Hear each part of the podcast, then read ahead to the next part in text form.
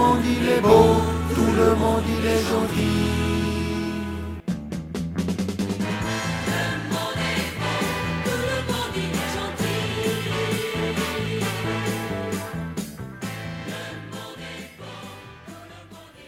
Bonjour tout le monde.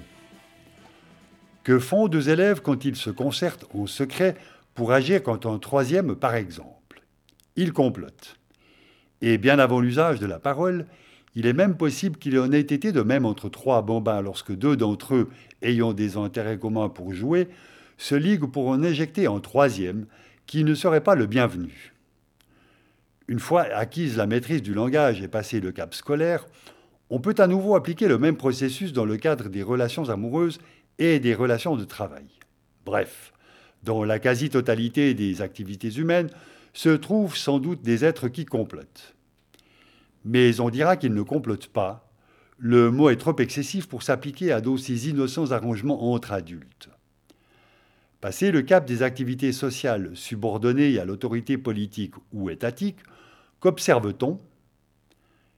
Déjà que l'histoire nous enseigne que de nombreux conflits en ce bas monde ont été, semble-t-il, largement instrumentalisés. Le mot est commode là aussi, il permet de fémiser en faisant passer la malhonnêteté et la perversion pour de la raison au service de la nation et qui serait, elle, plutôt une vertu. Dans le même registre, on passera volontiers sous silence les connivences du monde politique avec celui de l'économie, au motif, là aussi, qu'il s'agit de simples aménagements institutionnels prévus pour dynamiser l'économie, dont on sait, à force de répétition, qu'elle ne peut que bénéficier à tous de la même façon et dans des proportions égales. Faudrait-il pour autant en déduire que l'ensemble de notre société est pourri par un esprit de manipulation et d'instrumentalisation d'autrui?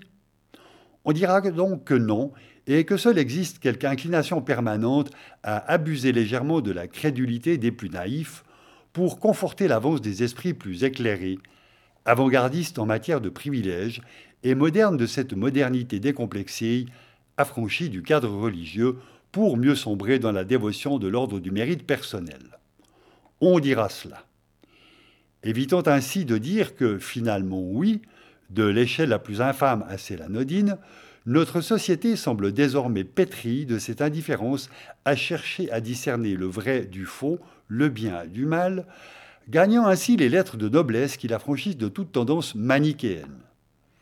Sauf qu'à fuir sans cesse de cette fâcheuse posture intellectuelle, on se trouve piégé dans une autre, l'hypocrisie raisonnée, qui fait passer la raison justement dans le chaud de la passion, celle de ses intérêts personnels et dans le discernement, ici, garantit la plus franche expression de manichéisme, justement, opposant les bons intérêts, les miens, aux mauvais intérêts, ceux des autres. Ainsi, l'on peut voir que d'une théorie purement scientifique au départ, la théorie de la relativité découverte par Einstein, on peut aisément extraire une pensée doctrinale capable de s'appliquer à l'ensemble de la structure sociale.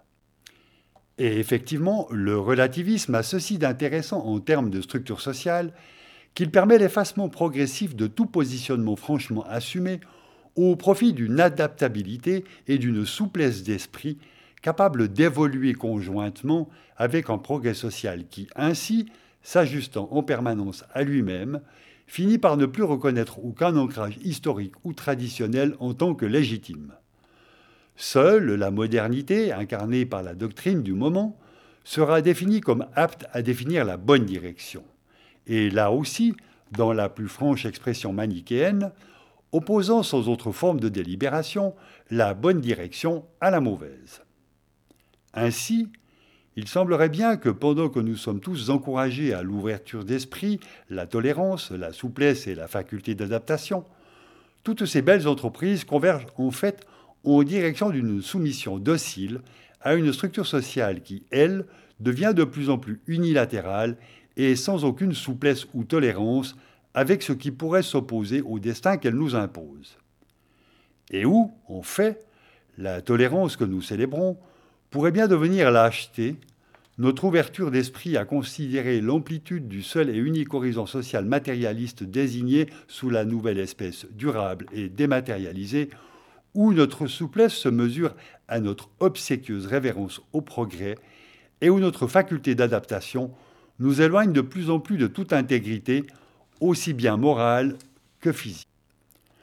Ceci puisqu'aussi bien nous sommes déjà prêts à accepter l'implantation dans nos corps physiques de machins et de machines prétendant nous augmenter. Complotisme donc, il pourrait effectivement bien ne plus y avoir trace dans tout ce merdier, tant nous consentons à nous y identifier. En attendant ce moment fatidique où nous serons devenus ce que nous penserons avoir voulu devenir, il semblerait bien que, justement, le complotisme devienne un problème majeur pour les directoires autorisés qui, désormais, ne sont plus les seuls à le pratiquer. Et c'est ce dont il s'agit dans l'article Paniques anticomplotistes, écrit par Frédéric Lordon et paru dans le Monde diplomatique de novembre 2020. Frédéric Lordon est économiste et philosophe. C'était Patrick Rion pour cette introduction.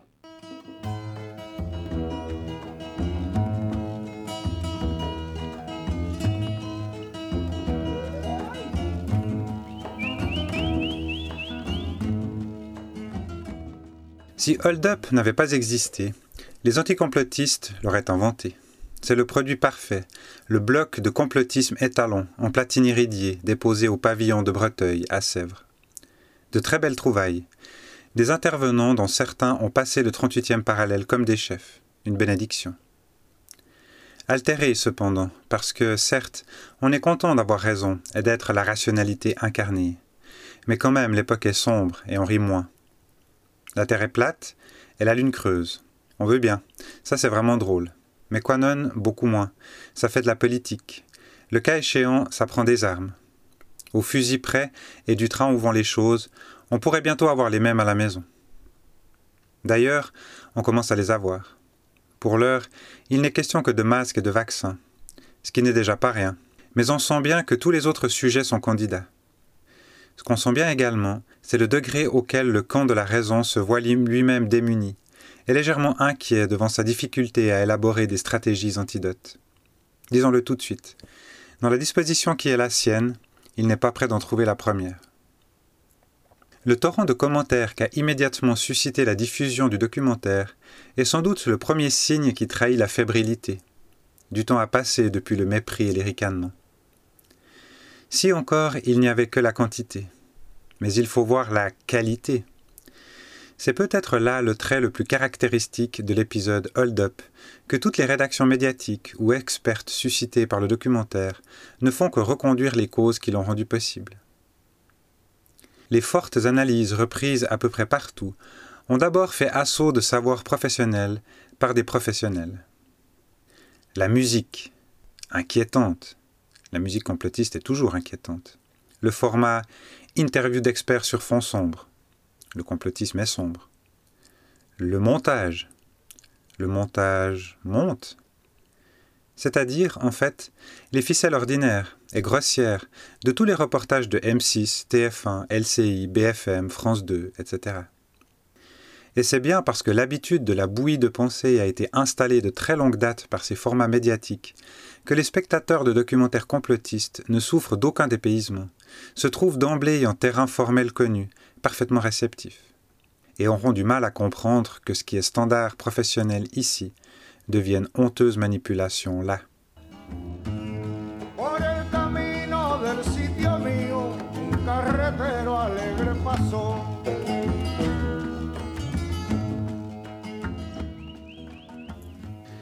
Complotiste ou décrypteur Mais les médias ont passé ce point d'inquiétude où l'on sent bien qu'on ne peut plus se contenter de la stigmatisation des cinglés.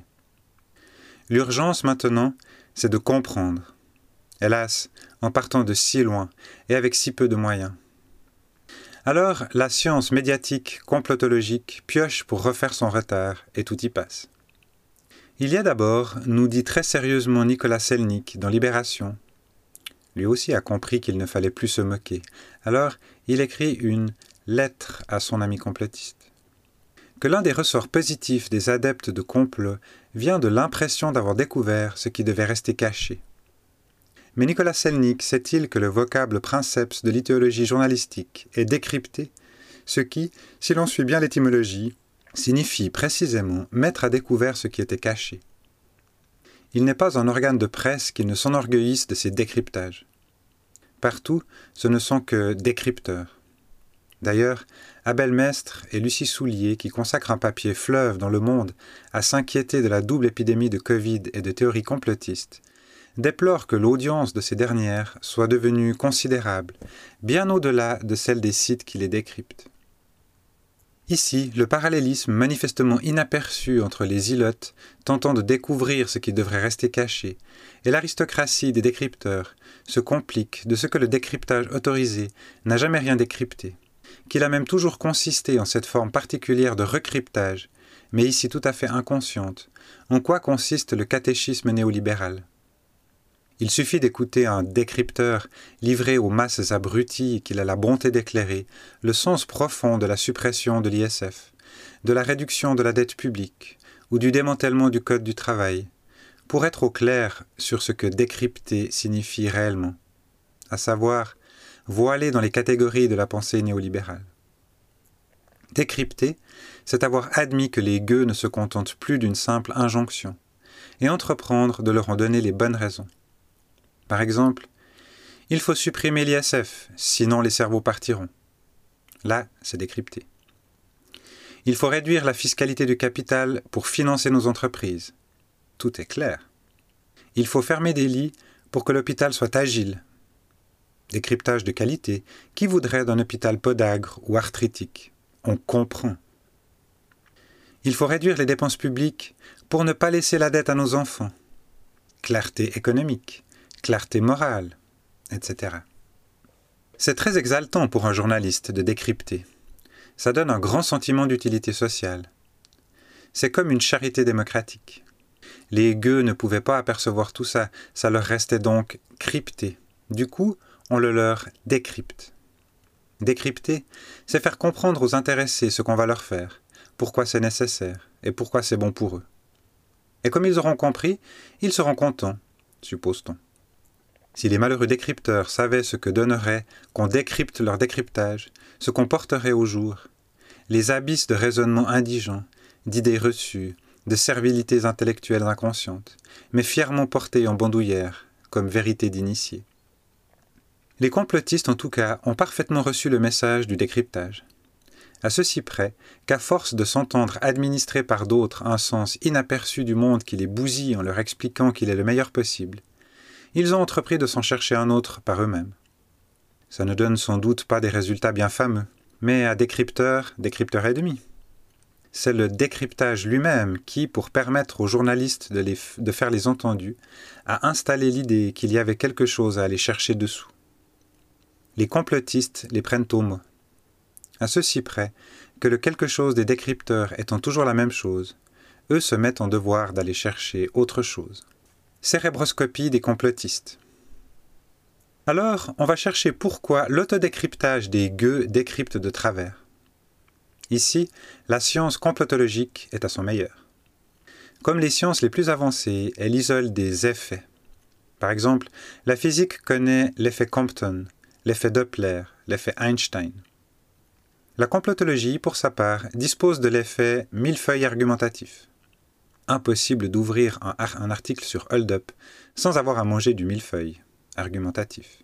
Une feuille de vrai, une feuille de faux, une feuille de vrai. Un journaliste de Mediapart va plus loin et pose gravement la question Pourquoi nos cerveaux sont-ils si perméables? Entre parenthèses, à l'aberration complotiste. Non, pas de discrimination offensante. Cerveau, parce que c'est là-dedans que ça se passe. La réception du complotisme, c'est une affaire dans le cerveau.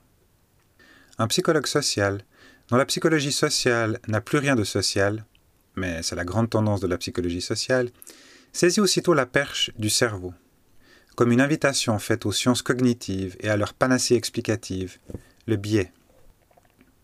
Pourquoi le cerveau des complotistes erre-t-il? Parce qu'il est en proie à des biais cognitifs. Marche aussi avec Pourquoi votre fille est muette? Elle est en proie à des biais auditifs. Après le biais pâtissier, celui du millefeuille, particulièrement traître avec toute cette crème, on ne sait plus si on mange des feuilles vraies ou des feuilles fausses. Le biais de confirmation. Puis le biais d'intentionnalité. à qui profitent les crimes, etc. De ce qu'il y a dit biais, il résulte que la pensée n'est pas droite. C'est scientifique. On a bien avancé. À un moment cependant, le psychologue social se souvient qu'il y a social dans psychologie sociale et qu'il y a des inégalités assez énormes dans les sociétés modernes.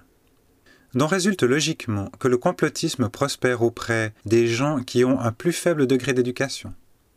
On le pressentait, mais c'est quand même plus satisfaisant quand c'est établi par la science. Attention toutefois, la science a ses complexités. Quand Macron pense que les Gilets jaunes sont soutenus par les Russes, ou quand le sénateur PS François Patria, à propos des mésaventures de DSK en 2011, envisage non pas la théorie du complot, mais la théorie du piège, il est impossible d'y voir des bouffées complotistes. D'abord parce que François Patria l'écarte formellement, ensuite parce qu'il est assez évidemment que nous avons affaire à des personnes qui n'ont pas un faible degré d'éducation. Le complotisme, c'est la pathologie cognitive des pauvres. On ne tardera sans doute pas à établir que le jambon mouillé a des effets pernicieux sur le cortex préfrontal. Et là, la psychologie sociale sera pleinement sociale, ainsi que scientifique.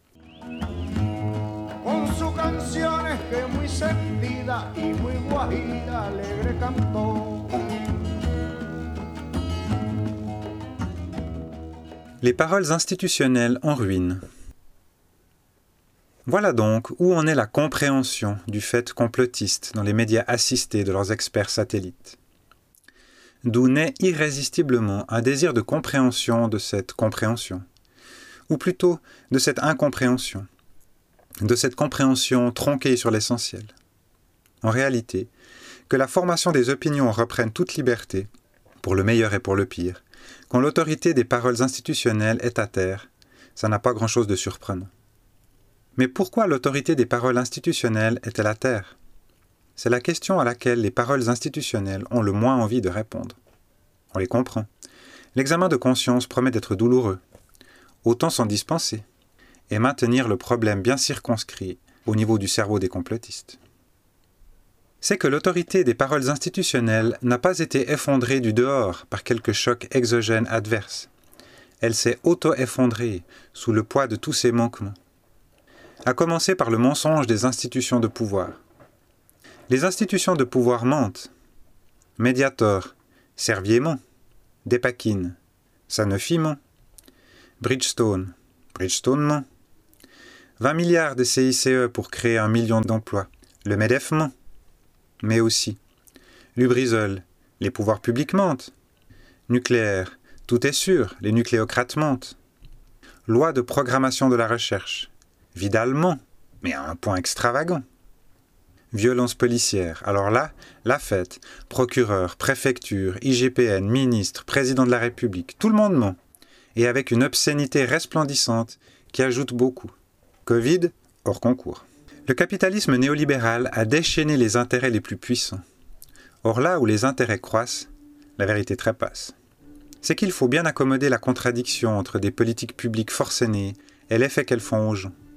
Or, pour combler ce genre d'écart, quand on a décidé de ne pas toucher aux causes de l'écart, il n'y a que le secours des mots. Alors, on arrose généreusement avec du discours. Au début, on fait de la pédagogie, on décrypte. Et puis, quand le décryptage ne marche plus, il ne reste plus qu'à mentir, à soutenir que ce qui est n'est pas. La police républicaine ne se gagoule pas, elle agit à visage découvert. Ou que ce qui n'est pas est. On ferme des lits pour améliorer l'accueil des malades. Quand il n'est pas pure et simple répression, le néolibéralisme finissant n'est plus qu'une piscine de mensonges. Nous baignons là-dedans. C'est devenu une habitude. Et en même temps, on ne s'y habitue pas. Vient forcément le moment où l'autorité de la parole institutionnelle s'effondre, parce que l'écart entre ce qu'elle dit et ce que les gens expérimentent n'est plus soutenable d'aucune manière. Alors ça part en glissement de terrain, et tout s'en va avec, notamment les médias d'accompagnement, précisément parce qu'ils auront accompagné, trop accompagné, pendant trop longtemps. Ils auront tant répété, tant ratifié, se seront tant empressés, les complotistes voient l'esprit critique de la presse se réarmer dans la journée même de la parution d'un documentaire.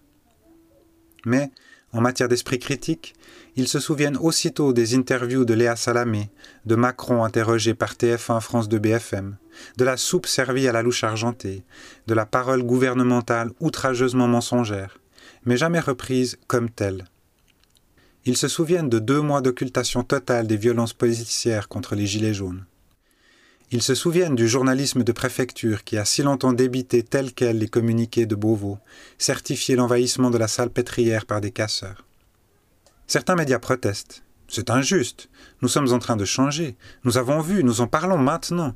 Nous envoyons des grands reporters sur les ronds-points. Nous avons à cœur de prendre contact avec la vie des gens. Sans doute. Mais c'est tellement tard. Tellement trop tard. Car ça fait des décennies que ça dure. 30, 40 ans d'accompagnement, d'occultation sélective.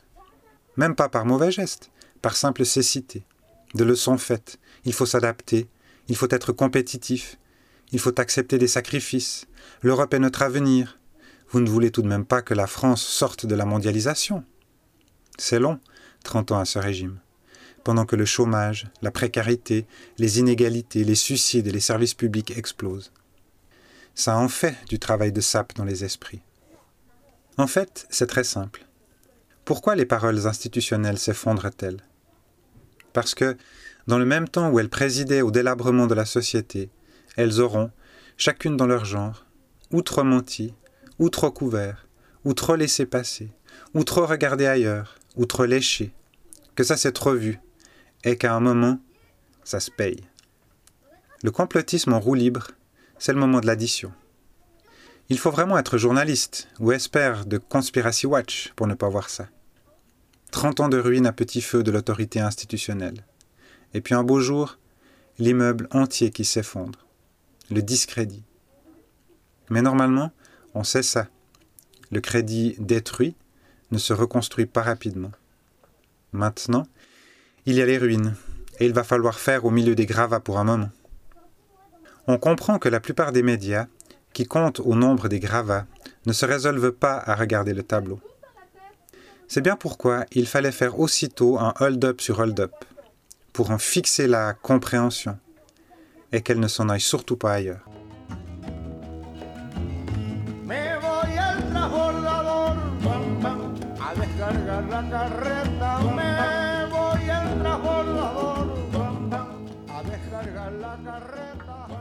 Rééducation et bienveillance.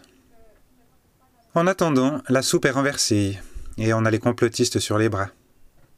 Comment faire? On a compris que l'heure de les traiter de cinglés était passée et qu'il urge de trouver autre chose pour endiguer la marée. Mais quoi? Dans l'immédiat, pas grand-chose, hélas. En tout cas, pas ça. Il va falloir se faire à l'idée que la ruine des constructions de longue période, comme le crédit fait à la parole institutionnelle, ne se répare que par des reconstructions de longue période. Par exemple, la destruction présente de la chaîne éducation-recherche prendra des décennies à être surmontée. Tant que la phalange anticomplotiste continuera d'apparaître telle qu'elle est, c'est-à-dire soudée au bloc des pouvoirs, le crédit de l'ensemble restera à zéro. En réalité, tant que la masse média ne se fragmentera pas tant que ne s'en détachera pas une fraction significative qui rompe avec la position globale de ratification de l'ordre néolibéral et de déférence à l'endroit de tous ses pouvoirs, les clients du complotisme continueront de n'y voir qu'un appareil homogène de propagande et d'aller chercher ailleurs. Les gens ne vont chercher un ailleurs au dehors que lorsque le champ institutionnel a échoué à aménager un ailleurs au dedans. Mais quel aggiornamento quelle révision déchirante cette rupture, maintenant, ne suppose-t-elle pas? Pour l'heure, incapable, la parole autorisée cherche fébrilement quelque autre ressource, mais forcément au voisinage de ces formes de pensée invétérées. Idée de génie et redéploiement pédagogique, on va aller leur parler, mais gentiment cette fois. On va leur écrire des lettres, en leur disant qu'ils sont nos amis. C'est donc la version libération. Il y a celle du monde, si l'ambiance générale n'était pas si flippante, ce serait à se rouler par terre de rire. Tout y est. On va chercher Valérie Gounet de Conspiracy Watch. On avait l'habitude jusqu'ici de Rudi Reichstadt, mais lui est trop. C'était l'anticomplotisme première manière. Maintenant, on ne peut plus le sortir. Dans la saison 2, ça donne. Il faut réfuter par des faits, décrypter, mais sans être dans l'accusation ou la moquerie. Voilà la solution. Tout dans l'onctueux, l'humain et la bienveillance. On est excellemment parti. On est sur un fil, ajoute quand même l'experte dans un souffle. Tu l'as dit, Valérie.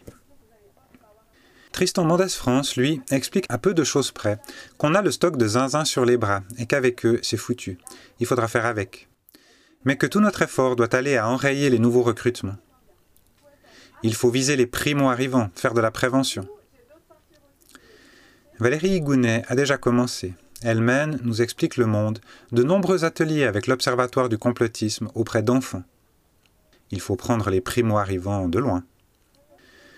Tout le problème de l'anticomplotisme, c'est qu'il peut prononcer l'âme claire une phrase pareille qui, normalement, devrait faire froid dans le dos. Qu'on n'aille pas croire à une embardée individuelle, c'est la ligne générale.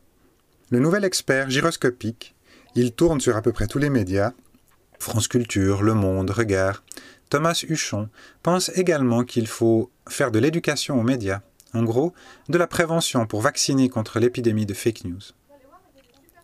On se croirait au point de presse de Jérôme Salomon, et ce n'est pas un hasard. Car c'est cela qu'on trouve dans une tête d'anticomplotiste, des images de bacilles, de prophylaxie et de cordons sanitaires. De politique? Aucunement. Ce n'est pas une affaire de politique ou de discours politique. C'est une affaire médicale. On voit d'ici à quoi pourra ressembler l'éducation, ou plutôt la rééducation aux médias. L'essentiel est que l'analyse du complotisme soit ramenée à son cadre. D'un côté, le pathologique, de l'autre, le pédagogique. Et puis, dans le camp école réaménagé, les éducateurs, nous est-il désormais garanti, seront pleins d'empathie et d'écoute. La diffusion du complotisme, conclut l'article du Monde, pose un défi à une multitude d'acteurs qui doivent plus que jamais prendre le temps d'expliquer, de démontrer, sans ostraciser ni caricaturer de ne rien comprendre à ce point, c'en est extravagant. Finalement, rien n'a bougé d'un iota. Le complotisme a encore de beaux jours devant lui. On se croirait revenu dans Tintin au Congo, où on aurait rappelé les missionnaires pour leur faire faire une UV de psycho avant de les renvoyer sur le terrain. Nous n'économiserons ni notre patience ni notre bonté pour vous faire apercevoir que les esprits de la forêt n'existent pas, puisque ce qui existe, c'est Dieu. C'était Mathieu Glaire pour la lecture de ce texte.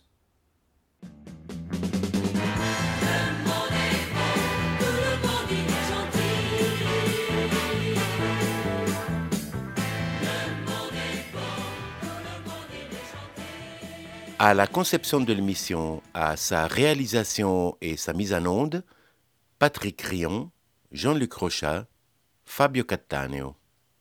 Éditeur responsable, Patrick Rion. En partenariat avec les radios locales lausannoises Radio Django et Luz Antenna, qui permettent la diffusion des émissions de Le Monde est beau.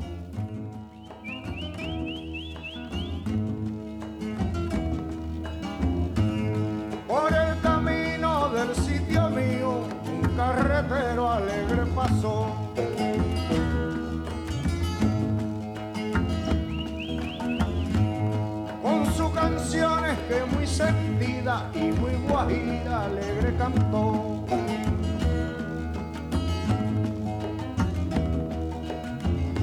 Me voy al transbordador a descargar la carreta. Me voy al transbordador a descargar la carreta para